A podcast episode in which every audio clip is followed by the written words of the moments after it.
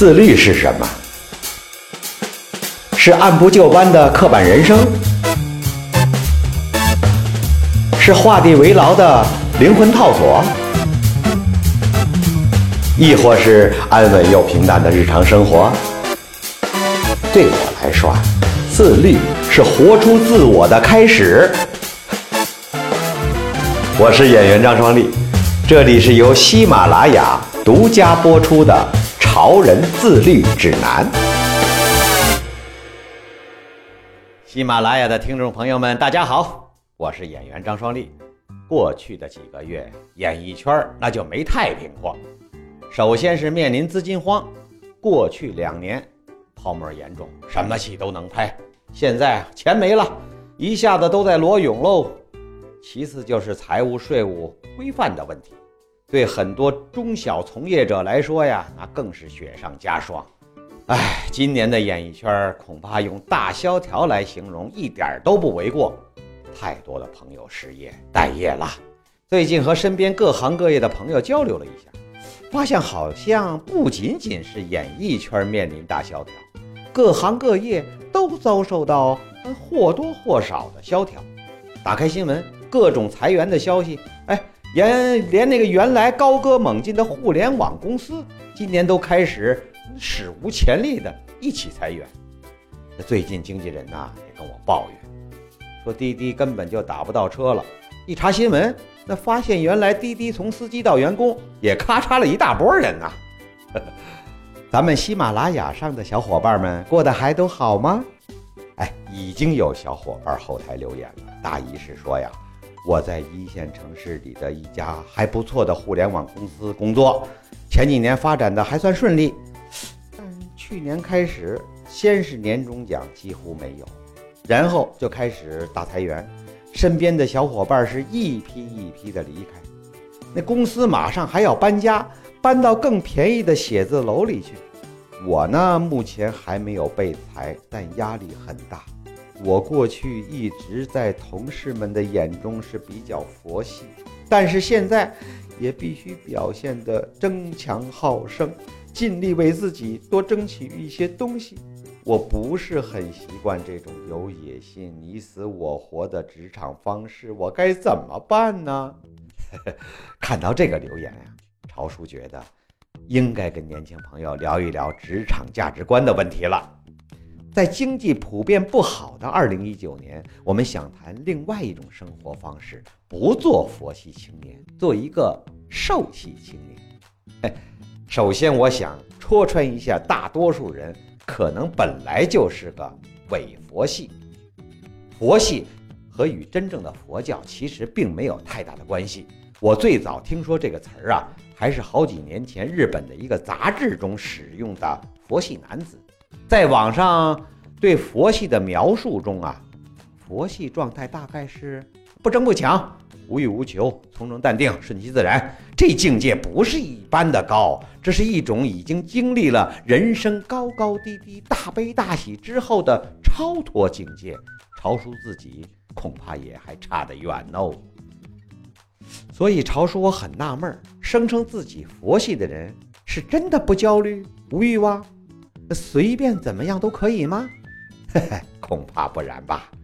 来看看以下几个例子吧：一，你仍然在意别人怎么看你，会有意无意向身边人展示你的佛系标签；二，虽然心里默念无欲无求，但行动上仍然在努力，甭管是自发的还是被逼的；三，你希望大家和你一样佛系。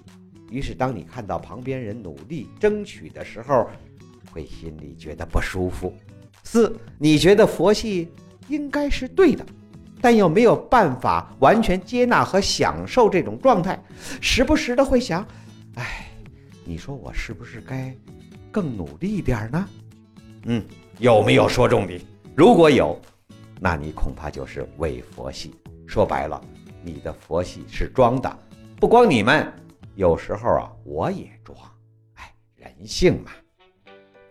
因为伪佛系是有好处的，比如说可以逃避现实啊。如果我们选择相信坏事一定会到来，做啥都没用，那么提前躺下，放弃任何反抗，呃，自己反而感到哎好一点。伪佛系说白了是对现实的激烈竞争、对各种社会压力、未来焦虑的一种逃避和自我欺骗。之前的二零一九年怎么能不丧？那期节目其实讲的就是这种心理。伪佛系的另一个好处是可以麻痹他人，帮助自己更顺利地融入群体。很佛系，甚至很废柴。可以降低潜在竞争对手的警惕，自己却偷偷的暗地里努力，哎，多坏！可是啊，在今天的经济环境、职场环境下，恐怕这两点好处都没了。本来就在裁员，如果通过伪佛系来逃避竞争，那么恐怕下一批裁的可就是你喽。另一方面，再通过伪佛系来隐藏实力，恐怕。就等不到你出场的机会就出局了。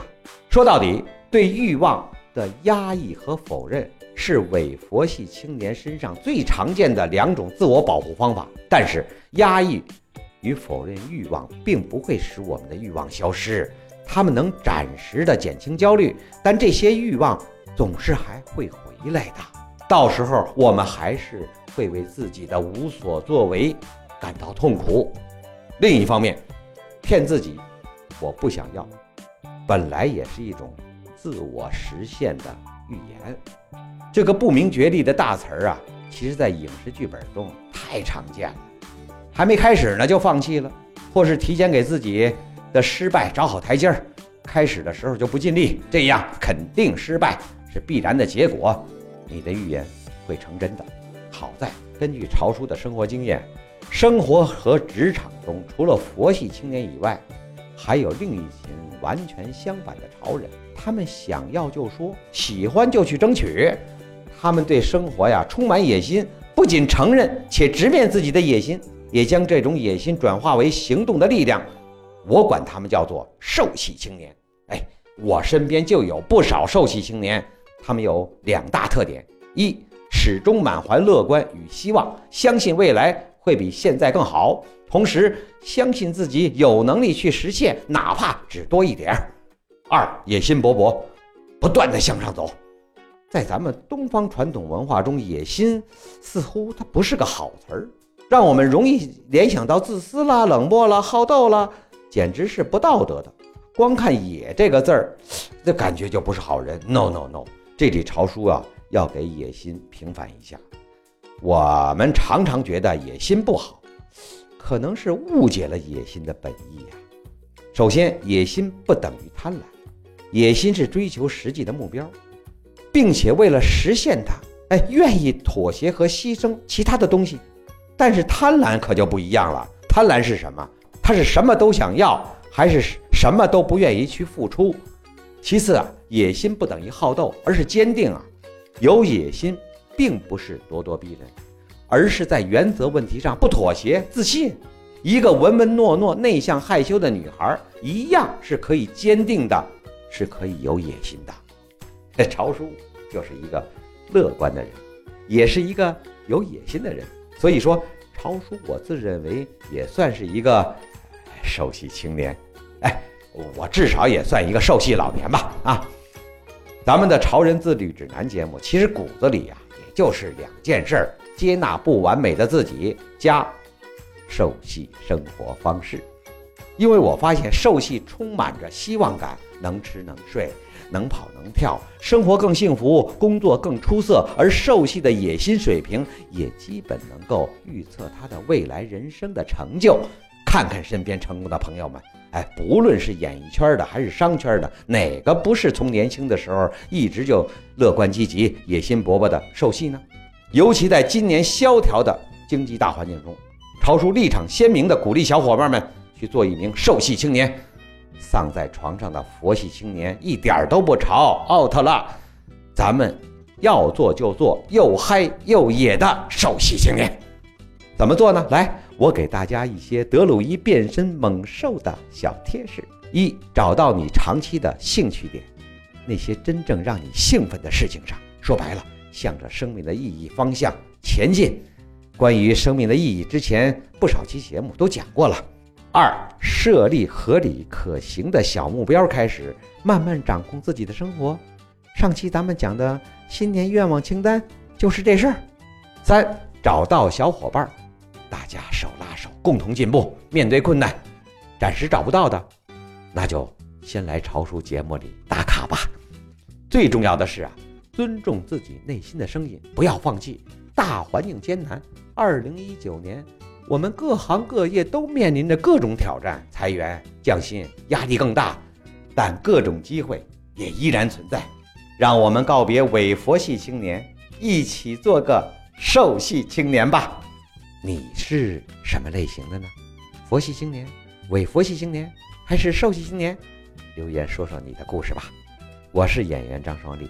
希望大家订阅我的《潮人自律指南》节目，也欢迎大家转发每期节目中声音介绍里的海报，让潮叔的声音被更多人听到。咱们下期再见。